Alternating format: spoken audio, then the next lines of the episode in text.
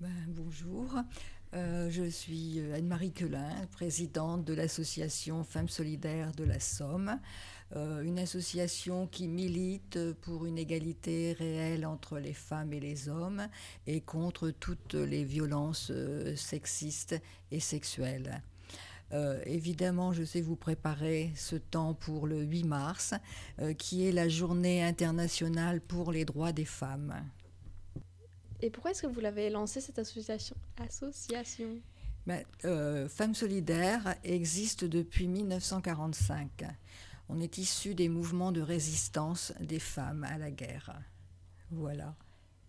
Donc quand je, suis devenue présidente, elle était déjà lancée. Hein, donc Mais ça fait une vingtaine d'années donc que j'y suis.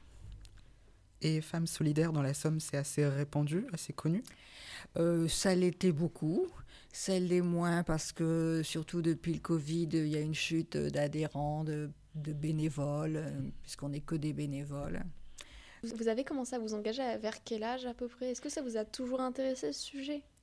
Alors, j'ai toujours été engagée depuis l'âge de 20 ans, mais dans différentes causes. C'était surtout pour les enfants au départ, euh, ensuite pour euh, les pays du tiers-monde, et Femmes solidaires donc, est venue il y a une bonne vingtaine d'années.